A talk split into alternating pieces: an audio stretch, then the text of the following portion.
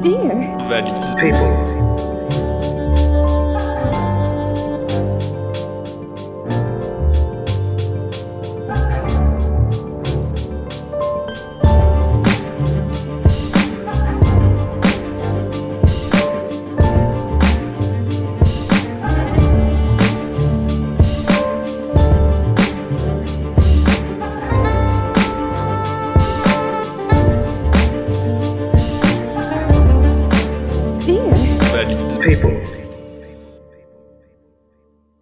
Dear People, bienvenue pour ce nouvel épisode. Euh, Aujourd'hui, nous allons terminer le chapitre entamé sur la santé et notamment avec le triptyque des différentes causes handicap aujourd'hui. Nous avons le plaisir de recevoir ici euh, Frédéric Roux pour parler du handicap de naissance. Nous avons reçu Catherine Chaptal pour parler du handicap suite à un accident. Et aujourd'hui, pour ce dernier épisode de ce triptyque, je reçois Brunel Roger pour parler des maladies dégénératives, en sachant, chère auditrice, que moi aussi je suis capable d'en parler, puisque moi aussi je suis atteint d'une maladie dégénérative. Bonjour Brunel, Bonjour. comment allez-vous? Très bien, un peu fatigué, mais ça va. Commencez par vous présenter. Qui êtes-vous, Brunel Que faites-vous? D'où venez-vous? Euh, D'où je viens, c'est un peu, euh, un peu très vaste parce que j'ai l'impression de venir de nulle part.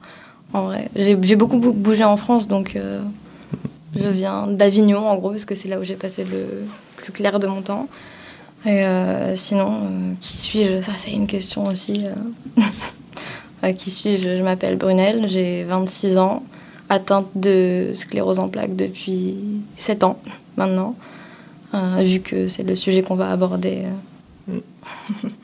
tout, tout à fait. Et pour nos auditoristes, est-ce que vous seriez capable de dire ce qu'est la sclérose en plaques en fait? Ah, Alors la sclérose en plaques, c'est une maladie euh, auto-immune. Et enfin, il y a plusieurs termes que j'ai entendus, c'est auto-immune ou neurodégénérative.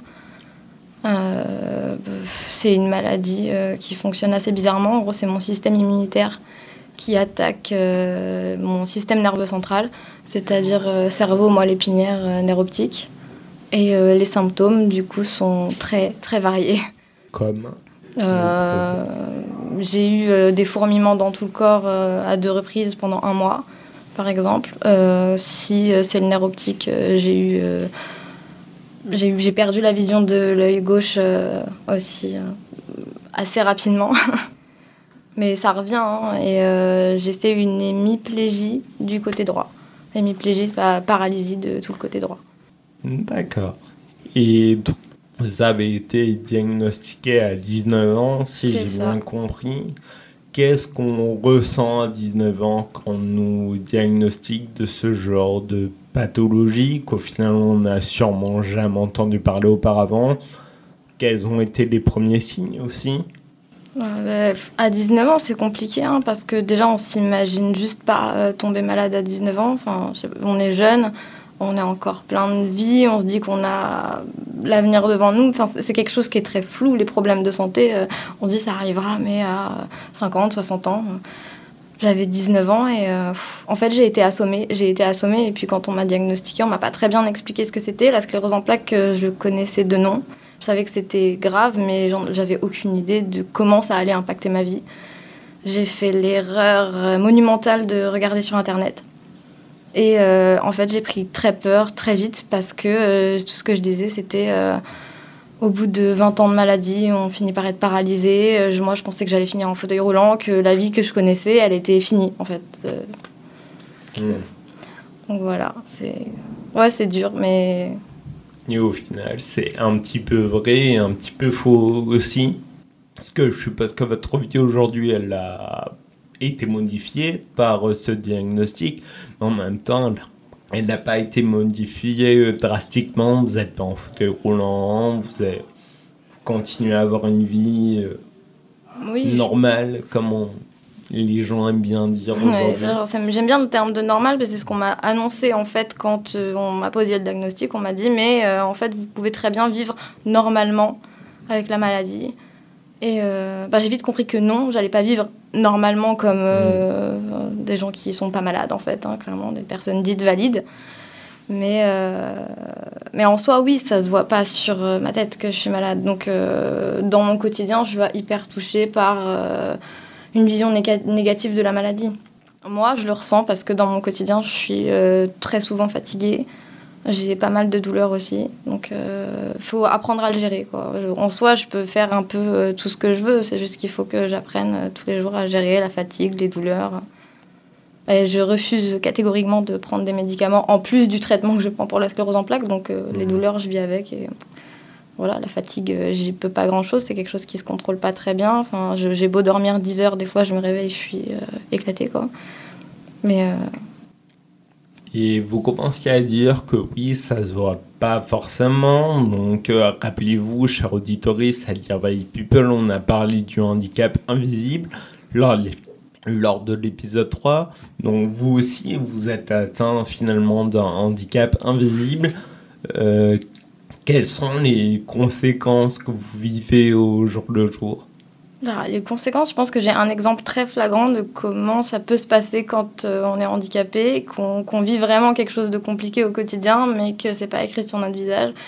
Une fois, je prenais le bus pour aller à l'université et j'étais assise sur les places handicapées et il y a une nana qui passe et euh, qui me demande une place pour une autre personne qui avait rien demandé, hein, qui était en béquille. Et là, je lui dis gentiment, euh, non, je vais rester assise. S'il vous plaît, demandez à quelqu'un d'autre. Et là, je me suis fait alpaguer. Quoi. C'est, euh, il y a une autre femme qui était assise en face de moi qui a commencé à me dire non, mais là, cette place est pour des personnes euh, qui ont une situation particulière. J'ai sorti ma carte de priorité et là, ça continuait quand même. En fait, j'avais beau donner une preuve que j'étais handicapée, euh, enfin, ça, ça passait pas parce que on m'avait vu debout, parce que j'avais pas l'air. Mmh. Donc c'est compliqué, même quand on, montre sa carte pour une file, enfin, file d'attente, quoi. Euh, les gens vont toujours me dire mais pourquoi en fait? Ben, en fait j'ai pas j'ai aucune raison de te le dire tu vois ma carte ça te regarde juste pas. Totalement. Et ironiquement pour les personnes qui sont en fauteuil roulant qui sont totalement capables d'attendre dans une file d'attente on les laisse passer allègrement. En fait limite on les oblige à passer devant. C'est quand moi personnellement, euh, cher auditeur, je me déplace en, fauteuil roulant et dans les files d'attente, les gens me proposent de passer et des fois je me trouve mal à dire non. Parce qu'au final quand je dis non les gens ils répètent ils répètent jusqu'au moment où je, je, passe devant quoi. Mais finalement c'est pas moi qui en ai le plus besoin. C'est les gens dont la station debout est pénible euh, les gens qui ont des douleurs chroniques. Et ça, ben, on n'a pas un panneau euh, avec ça marqué dessus. Donc, essayez de réfléchir deux secondes. Ça, ça peut aider les gens.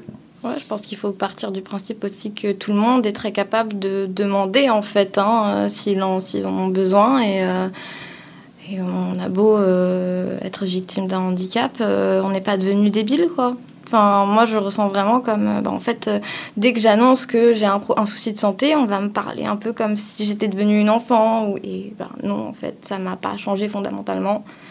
Euh, j'ai pas perdu de capacité mentale. Enfin, je, je sais toujours demander si j'ai besoin de quelque chose, si j'ai besoin d'aide. Et en fait, si je dis non, c'est non. Donc. Euh, Tout à fait. C'est très infantilisant, comme si les gens euh, mieux que nous à propos de notre, propre handicap, où il nous explique la vie, où il nous parle d'une manière très infantilisante aussi.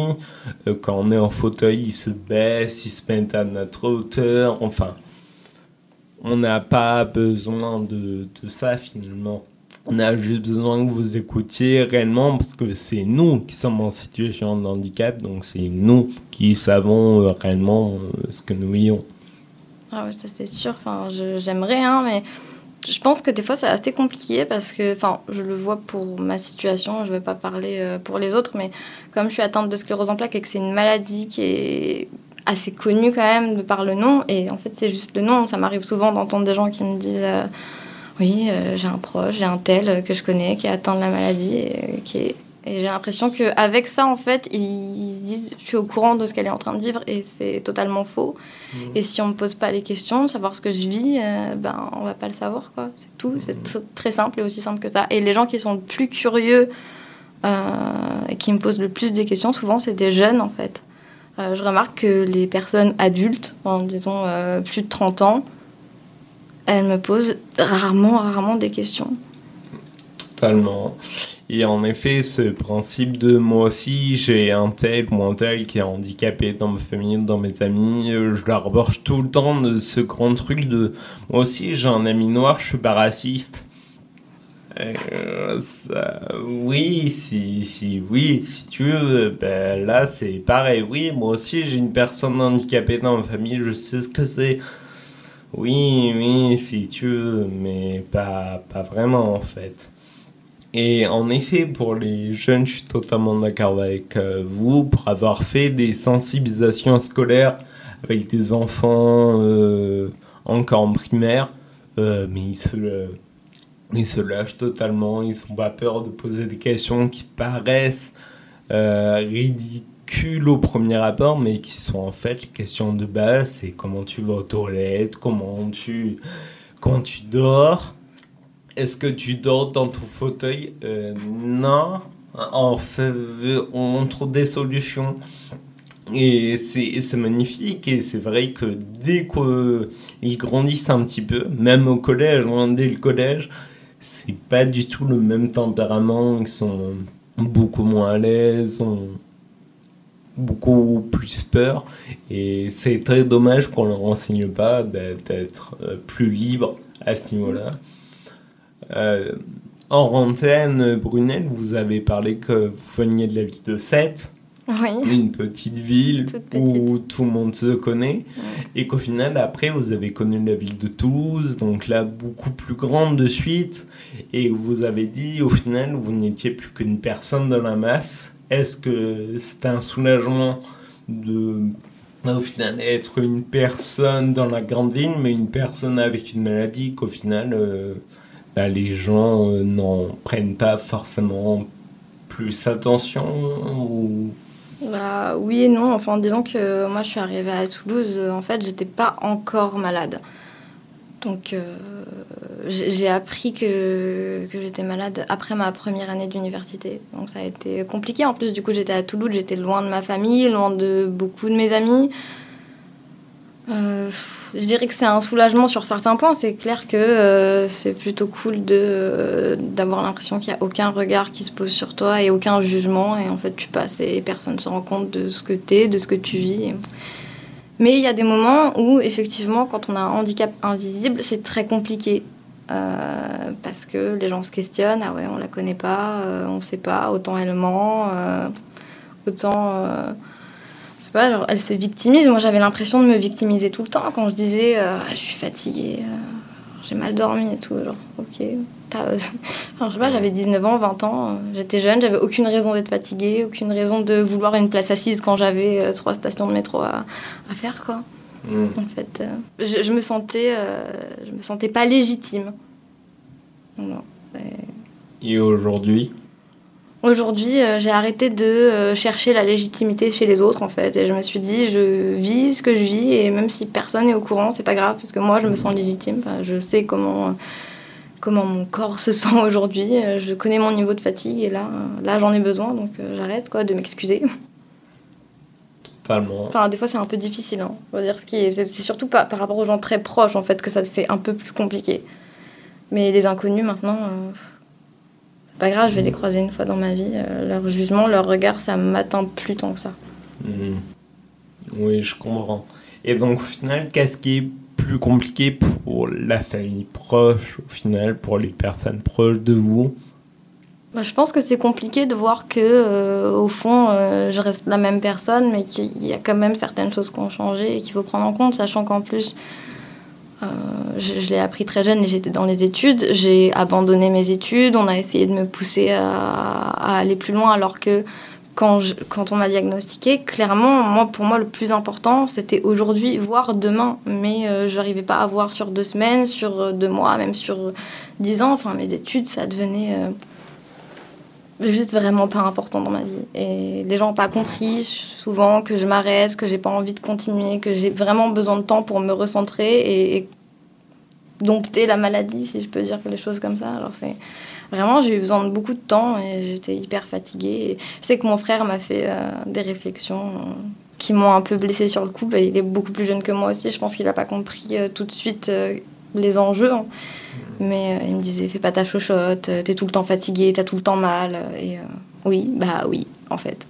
C'est la réalité. C'est une simple vérité, ce n'est pas une blague. Et je pense qu'en effet, se recentrer sur l'instant présent, dompter la maladie, c'est quelque chose qui se fait au jour le jour. Et ça vient peut-être aussi de cette problématique qui est une maladie dégénérative, ce que ça apporte en plus comme problématique par rapport à des handicaps de naissance ou suite à un accident. Mais ça, cher auditoris, on en parlera juste après une petite pause musicale.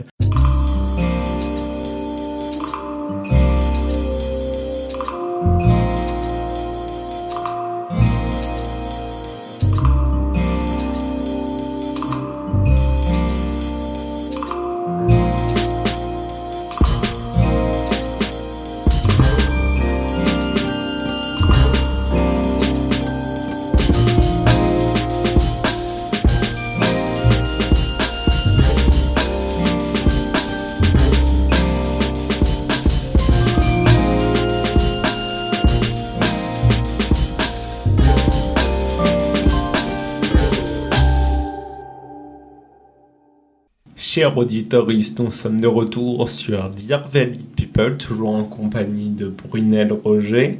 Ça va toujours, Brunel? Ah, toujours. On parlait un petit peu avant la pause de dompter la maladie, de se recentrer sur l'instant présent. Est-ce que finalement, c'est pas un réflexe que l'on a lorsqu'on nous apprend une maladie dégénérative? Est-ce que au final, on n'a pas trop envie de réfléchir dans 5 ans, dans 10 ans, mais plutôt à se dire qu'est-ce que je fais demain et après on voit. Euh, le réflexe que j'ai eu quand on me l'a appris, c'est ça n'existe pas. Enfin, clairement, la sclérose en plaques, en fait, euh, elle n'existe pas réellement si tu veux pas la voir. Et euh, les symptômes qui sont très visibles de la maladie, ils arrivent que par crise, en gros. Donc, mon quotidien, il avait pas tant changé c'était assez compliqué de comprendre que j'étais malade, qu'il fallait que je fasse attention à moi, que je me repose, que je regardais même pas la fatigue. Donc, euh, non, c'est. On...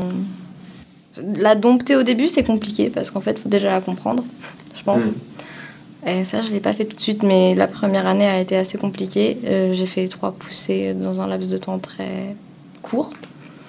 Et là, j'ai compris. Et comme la dernière, euh, j'ai été paralysée de tout le côté droit, bah ouais, j'ai compris qu'il fallait que je m'écoute, que je fasse attention, que la maladie était présente et euh, qu'il fallait que je vive avec, au mieux. Euh, et voir dans 10 ans, ça devenait plus possible en fait quand je me disais, bah, autant d'ici 10 ans, j'aurais fait 5 poussées différentes, j'aurais peut-être gardé des séquelles, peut-être pas. Enfin, c'est très compliqué de se dire si un jour je perds euh, une jambe, un bras, euh, et que j'ai prévu euh, ma vie sur 10 ans, il se passe quoi?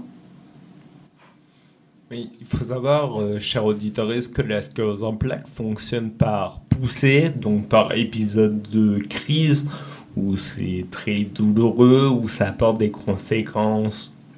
Ben, auxquelles on ne s'entend pas, comme la paralysie d'un côté, comme d'autres choses, je pense. Là, vous avez parlé aussi euh, l'œil gauche qui ne fonctionnait plus ou l'œil droit L'œil gauche, oui. J'étais passée de 10 euh, dixièmes à 1 et quelques, donc je voyais quasiment plus rien. Mais c'est revenu C'est revenu. Euh, on a des, en fait, on fait des poussées et après, on a une phase de rémission qui peut durer plus ou moins longtemps. Généralement, moi, ce qu'on m'a dit, c'est si au bout de 3 mois, c'est pas revenu complètement, ça reviendra pas plus. oui, mais on, on se guérit, enfin notre corps cicatrise sur les lésions. D'accord. Et euh, vous, Brunet, qu'est-ce que vous faites aujourd'hui en fait? Donc au jour le jour finalement. Au jour le jour, je vois de quoi je me sens pas capable, mais euh, c'est vrai que ma vie n'a pas du tout été ce à quoi je m'attendais. Hein. Moi, j'étais partie à Toulouse pour faire des études euh, d'art appliqué. J'allais être graphiste ou infographiste. Et en fait, euh, en fait j'ai pas réussi à continuer mes études. Donc au jour le jour, ça veut dire bah, faire ce dont on se sent capable dans la journée. Euh, moi, euh, en ce moment, je suis en train d'essayer de passer mon permis. J'avais déjà tenté il y a 4 ans. Et ça avait été un fiasco. Enfin, un fiasco euh, pour des raisons euh, qui sont pas dues au handicap. hein.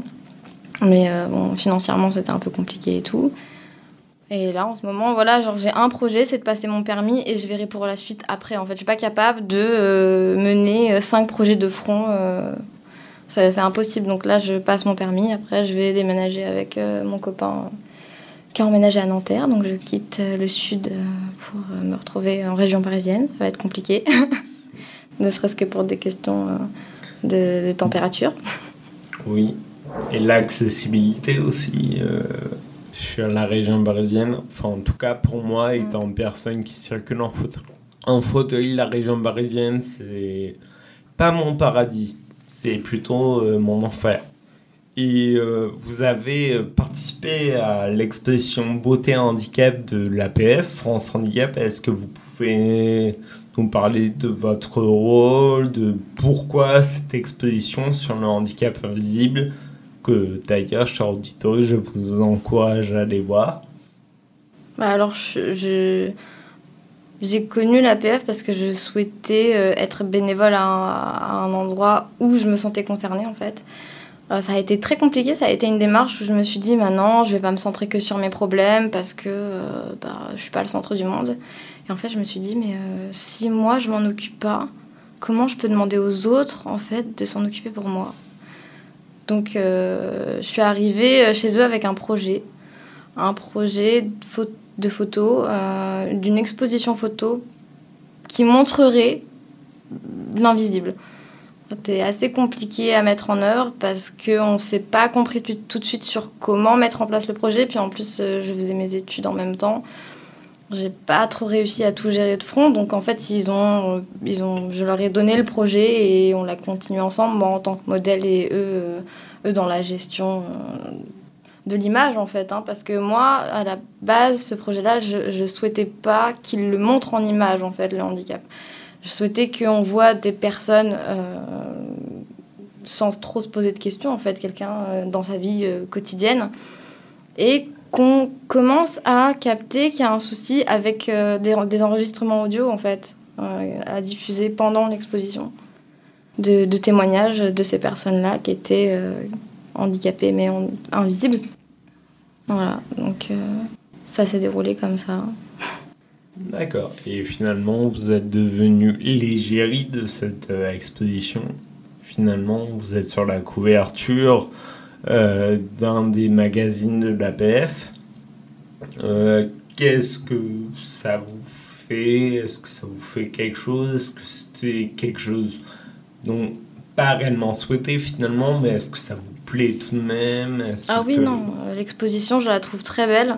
Euh, je trouve que ce que les photographes ont réussi à, à faire, euh, c'est bien. Enfin, on, on voit bien, il y a une sensibilité qui se dégage de tout ça. Et, euh, et en fait, quand j'ai vu cette exposition, euh, je savais pas trop à quoi m'attendre. Et, euh, en fait, je me suis dit, c'est super cool que les gens aient pu parler et pu se sentir à un moment légitime et visible, en fait.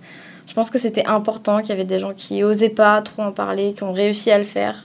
C'était un, bon médium, euh, la photo, pour réussir à faire ça. Et, euh, et moi, après, je me sentais pas forcément l'égérie de, de cette exposition. C'est vrai que je m'en sens, entre guillemets, un peu responsable parce que euh, c'est comme si j'avais donné mon bébé, mais euh, ça m'impacte pas plus que ça. Je- ça m'a fait bizarre de me voir en photo, c'est vrai, de, de me voir grimée à ce point. euh, c'est un peu, un peu compliqué.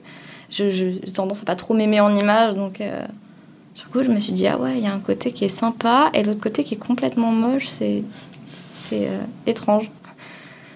Très bien. Et euh, on va terminer gentiment cet épisode. Pour vous, Brunel, quel est le problème principal dans la société aujourd'hui par rapport au, handicap? Il y en a énormément, mais qu'est-ce qui, pour vous, est la première chose qui vous touche aujourd'hui? Euh, bah, c'est pas forcément moi, mais je pense qu'il y a plein de choses qui pourraient être vraiment simplifiées pour des personnes euh, qui, qui, sont malades ou qui sont handicapées et dont, dont, euh, l'état de santé va pas, en tout cas, s'améliorer. Ça veut pas dire que ça va pas évoluer, mais si ça évolue, c'est généralement pas dans le bon sens. Euh, Il y a des démarches à refaire tous les 5, 10 ans, c'est pas utile. Enfin, je, je sais pas, moi, des fois, je dis, genre, quand je, dois refaire des démarches, je me dis, bah, en fait. euh, je sais pas si vous êtes au courant, mais la sclérose en plaques, euh, ça se soigne pas. Je vais pas guérir demain, donc euh, je vois pas pourquoi. Enfin, je comprenais pas pourquoi on me disait vous avez le droit à ça pendant trois ans, alors que dans le meilleur des cas, euh, ça allait juste pas évoluer pour moi. Donc euh, ouais, il y a, beaucoup de choses qui sont un peu, un peu compliquées. Là, notamment, ch- cher auditoris, on parle de la MDPH. Euh, donc c'est un peu notre centre des impôts à nous, personnes en situation de handicap, où nous devons euh, renouveler des demandes très régulièrement, tous les 5 ans, 10 ans, et qu'au final c'est un peu c'est un peu inutile puisque ça peut être dans des pathologies comme la vôtre, comme la mienne, où finalement on va pas guérir demain. Donc pourquoi on doit se justifier encore et toujours qu'on est en situation de handicap? Et au final, ce n'est pas toujours suffisant puisque tout à l'heure vous avez dit que finalement vous montrez votre carte montrant que vous êtes en situation de handicap et finalement ce n'est pas suffisant. Donc au final, qu'est-ce qu'il faut, qu'est-ce qu'il faut faire? Et inversement, en fait, je parle dans ma situation de personne en, en fauteuil roulant. Je suis capable de me mettre debout, je suis capable de marcher un petit peu. Et au final, même ça, les gens sont, incapables de, le comprendre. En fait, euh, quand on est en fauteuil, ben, on est en fauteuil, en fait. On n'est pas capable de plus, en fait, si. Comme je dis toujours, euh, quand on a un handicap invisible, on assume de nos capacités et quand on est en fauteuil roulant, euh, on assume de nos incapacités, mais en fait, euh, cher auditoris, euh, vous ne savez pas. Donc, demandez, en fait, au lieu d'assumer. C'est sûr, en plus, il y a... enfin, pour les fauteuils, je vois qu'il y a plein de cas différents et que j'ai l'impression que tous les cas sont traités de la même manière. Il y a un fauteuil, c'est grave, mais il y a des gens qui sont au fauteuil parce qu'ils ont eu un accident, une jambe pétée et ça dure un mois. Donc, euh, ouais, c'est quelque chose que je comprends pas très bien, le regard des autres, mais pas y faire trop attention, je crois. Oui, moi non plus, mais c'est le travail qu'on essaye de faire ici à dire Valley People, c'est un peu d'élargir ce regard qui est un petit peu étriqué, puisque oui, pour les fauteuils, il y a ce côté, on est en fauteuil manuel, c'est grave, mais ça va encore. Et il y a des personnes en fauteuil électrique où là, par contre, ouais, c'est très grave, quoi, vous allez mourir demain. Sauf qu'en fait, non, pas du tout, c'est juste que le, le fauteuil électrique, c'est le meilleur médium pour se déplacer, euh, pour optimiser son énergie. euh, voilà, tout simplement. En fait, ce n'est pas parce qu'on va mourir demain. Euh, sinon, on commencera à construire son cercueil. C'est pas, pas la même chose. Je pense qu'il y a une idée qui est super fausse en France, c'est qu'on accorde des droits facilement aux gens, alors que c'est complètement faux. Euh, si euh, on vous présente une carte d'invalidité ou une carte de priorité, en fait, il y a eu énormément de démarches avant et ça a été contrôlé. On y a le droit et c'est pas pour rien. Pas se dire que euh, oh là là, mon Dieu, on a des privilèges alors qu'on devrait pas en avoir. C'est faux. Oui, non, c'est pas des privilèges, c'est simplement des choses dont on a besoin, telles que manger, dormir. Euh, voilà, moi, mon, mon fauteuil il fait partie de ça aujourd'hui aussi. C'est complètement faux. J'ai l'impression que, que dans mon cas, c'est c'est plus un privilège qu'on m'accorde qu'autre chose, alors que non. Mais euh, je vous en prie, hein, prenez la maladie qui va avec, parce que c'est pas très drôle au quotidien. Quoi. Finalement, non, c'est pas des privilèges, vous êtes légitime. Vous l'avez dit vous-même. Ouais, ouais, moi je me sens légitime. hein. Après, les autres, ça les regarde. quoi. Oui. Mais justement, nous sommes là, euh, chers auditoristes, pour vous dire, euh, on est légitime, arrêtez de remettre euh, les choses en, en question. Sur ce, nous allons terminer cet épisode de Dear People sur les maladies dégénératives. Merci Brunel d'avoir euh, participé à cette émission. Merci pour son invitation, pour ah, votre. Il a pas de souci. Euh, quant à moi, je vous retrouve pour un nouvel épisode qui commencera un nouveau chapitre dans cette émission qui parlera des loisirs en étant en situation d'handicap. En attendant, je vous souhaite une bonne journée.